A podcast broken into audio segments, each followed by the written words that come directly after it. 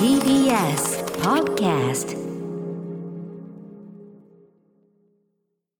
ここからは私臼井ミトンが自由気ままにお届けする音楽コラム「ミュージックログ」今日はこんなテーマでお送りします。世界遺産に推したい。ソウルミュージックの聖地マッスルショールズについて。今日の10時台からの特集テーマが世界遺産ということで、音楽にまつわる世界遺産って、はい。歴史の長いクラシック音楽に関するものであればうん、ね、ウィーン国立歌劇場とか、ね。モーツァルトの聖歌と生まれた家とかねいろいろいくつかあるんですけど、はい。ただ20世紀半ばから誕生した比較的歴史の浅いポピュラーミュージックロックとかソウルミュージックリズムブルースといった音楽にまつわるものとしては世界遺産って今のところ登録されているものはまだないんじゃないかなというはい。感じなんですよね。でそう考えると世界遺産になりうるものポピュラー音楽にとっての聖地みたいなものってどういうところが考え出さ考えられうるかなと思っていろいろちょっと考えてみたんですがやっぱりね時代を象徴するような大ヒットをたくさん生み出したレコーディングスタジオっていうのがはい。こうなんて言うんでしょうね。遺産というかとして価値があるんじゃないかというふうにちょっと思いましてですね。レコーディングスタジオなんですね。うん例えば、はいビートルズが録音したロンドンのアビーロードスタジオなんていうのは、もう今すぐにでも世界遺産に登録されてもおかしくないんじゃないかなんてロックミュージックファンは思ってしまうんですけどはい。それ以外にも例えばデトロイトのモータウンうんスタジオとか、メンフィスのスタックスとかハリウッドのサンセットサウンドとかねこのロックの名盤が生まれた、あスタジオっていうのがまあいろいろあって日本でもねつい最近ドキュメンタリー映画にもなりました。音響ハウスっていう。音響多分今公開中じゃないかな。音響ハウスっていう東京にあるスタジオなんですけどね、はい。まあそういういろいろ名門スタジオみたいなものが割と各地世界各地あるんですがこういったその名門スタジオって当然といえば当然なんですけどポピュラーミュージックってまあ若者文化じゃないですか、うん。言うならば。なのでスタジオ自体もやっぱり若者が集まり若者文化が花開くおしゃれな街に存在することが非常に多いんですよ。今さっき例として挙げたスタジオもまあ全部そうですよ。ロンドンとかね、うん。東京とか、うんハリウッドとか。で、えー今日はですねそういった華やかな大都会とは全く無縁の超ど田舎なんていう言葉を使うとちょっといろいろと あの怒られてしまうのかもしれないですけどこの時世でもね本当にちょっとこの田舎町としか形容のしようがない本当に何もない町に突然変異的に生まれたソウルミュージックの聖地というのがあるんですよ。はい。アメリカ南部アラバマ州のマッスルショールズという町についてお話ししますマッスルショールズという町リズムブルースの数々の名作を生み出した音楽の町なんですがはい。ボブ・ディランだとかポール・サイモンローリング・ストーンズといったロック界のスーパースターたちもこの街のサウンドに憧れて憧れてみんなねもうこの街のミュージシャンとこの街のスタジオで自分の作品を撮りたいっていうんでみんな押しかけるんですよ。まさにロックスターたちが聖地巡礼しに行くようなもうまさに聖地というう言葉がふさわしい街。ところがですねこの街僕もレコーディングで実は行ったことがあるんですけどもうね大自然ですよ。地平線まで続く一本道ともうあとは牧場と湿地とジャングルみたいな森が あるくらいの本当にそれ以外本当に何もない場所。でちなみにねこのアメリカに入国するときに滞在の目的とか、はい。滞在先とか聞かれるじゃないですか入国審査で。はいはいはい。うん。で僕アメリカ人なら当然向こうの人ならみんなこのね、そのソウルミュージックの名作が生まれたこのマッスルショールズという街についてみんな知ってるもんだろうと思って、いやもう自分は今からマッスルショールズに行ってレコーディングしに行くんすみたいなことを結構ドヤ顔で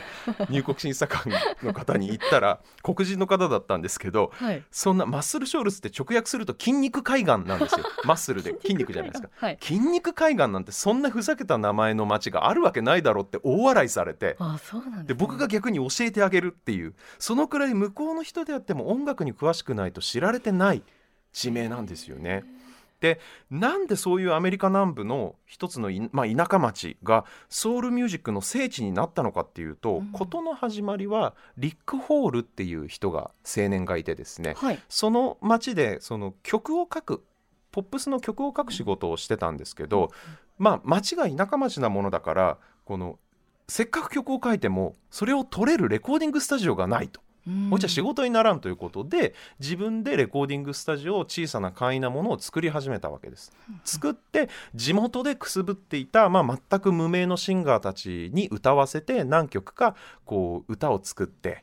でレコード版にしてリリースしたところ結構順調にヒットをしてしまってまあセンスが良かったんでしょうね。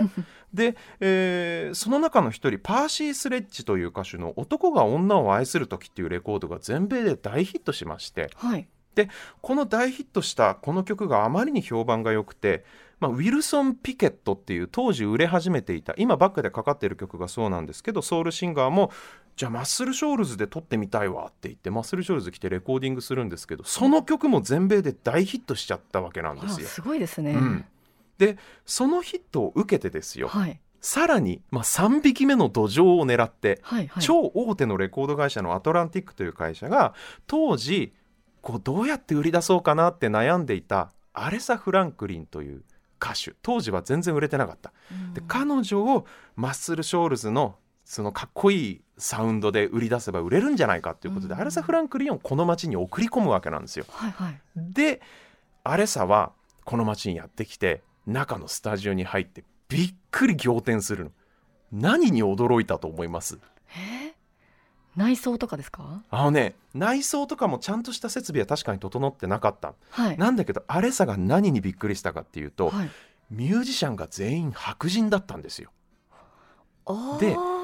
あのウィルソン・ピケットって、まあ、黒人の黒人マーケットのためのまあこ黒人音楽ですね、うん。でいわゆるブラックミュージックと言われるもの、ファンキーなあのウィルソン・ピケットの曲を弾いてたのがこの白人の年派もいかない坊やたちだったのっていうことでアレサは非常に驚く、うん。でなんで驚くかって言ったら我々今となってはもうちょっと想像もつかないかもしれないですけど当時人種隔離政策の真っ只中で特にリズムブルースっていうのは黒人による黒人のための音楽という感じがやっぱりあったんでしょうね。でそもそも黒人と白人が一緒に仕事をするっていうこと自体が特に人種差別が根強かったアメリカの南部ではまあまず考えられない。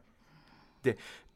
特にアラバマ州っていうのはその人種隔離政策を積極的に推し進めた悪名高きジョージ・オレスという州知事の天下でしたから、うんもうね白人のミュージシャンが黒人歌手の伴奏をするなんていうのはちょっともう世界がひっくり返るくらいびっくり仰天な出来事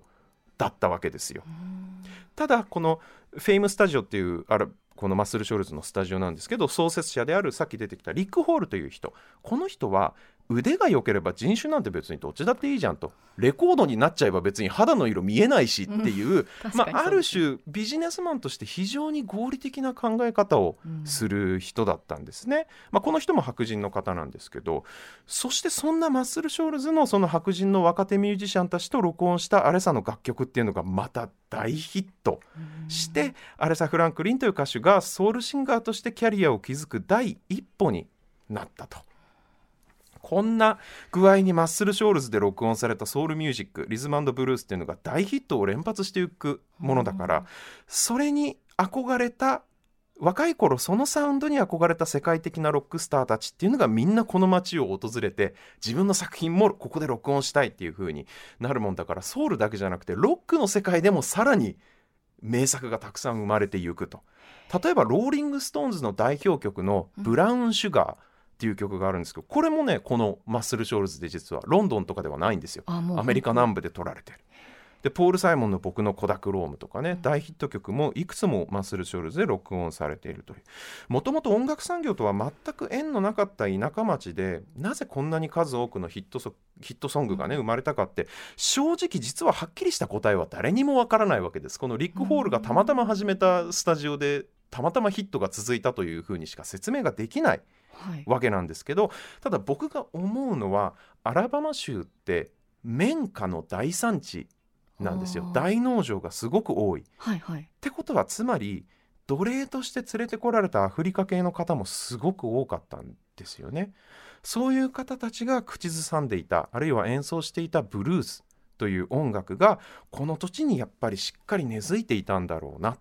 ていうのは確実に言えると思うんですよね。それをロックの洗礼を受けた60年代の白人のティーンネイジャーたちがしっかりと消化してその土地の文化としてはい。消化してそれを受け継いだってことなんじゃないのかなというふうには思ってます。ロックンロールであるとかブルースそういった音楽に熱中した当時の若者たちにとってはあの時代のアラバマ州であってもやっぱり肌の色なんていうのは全く本人たち関係なかったんだろうなっていうその音楽の力をすごく感じる話だなというふうに思うんですよね。そんなマッスル・ショールズの若いミュージシャンたちの実力であったり演奏の素晴らしさを世の中に知らしめた決定的なきっかけっていうのはやっぱりねなんといってもそのさっき言ったアレサ・フランクリンのヒットによるところが大きいんですけどなのでアレサ音アレサの音楽とマッスル・ショールズってセットで語られることが多い。アレサといえばマッスル・ショールズ。マッスル・ショールズといえばアレサ。でも実はこれちょっと面白い話があってアレサ・フランクリンのレコーディング中にアトランティックのレコード会社の社長つまりアレサの所属レコード会社の社長とはい。そのスタジオのオーナーのリック・ホールっていうのが大喧嘩したんですよ。はい、でアレサご一行は怒って途中でニューヨークに帰っちゃったんです実は。でアルバムそこでマッスル・ショルズでは完成しなかったんですよ。でどうしたかっていうとニューヨークのアレサご一行はマッスル・ショールズのその若手ミュージシャンたちをニューヨークに呼んで残りを取ったっていう。それでアルバムをなんとか完成させたっていう。なので実はアレサの歌でマッスル・ショールズの現地で録音されたのは意外に知られてないですがこの曲たった1曲だけっていうこの1曲をですね今日はお聴きいただきたいと思います。この曲ででもアレサはソウルシンガーとして大スターになりました。アレサ・フランクリンで I never loved a man the way I love you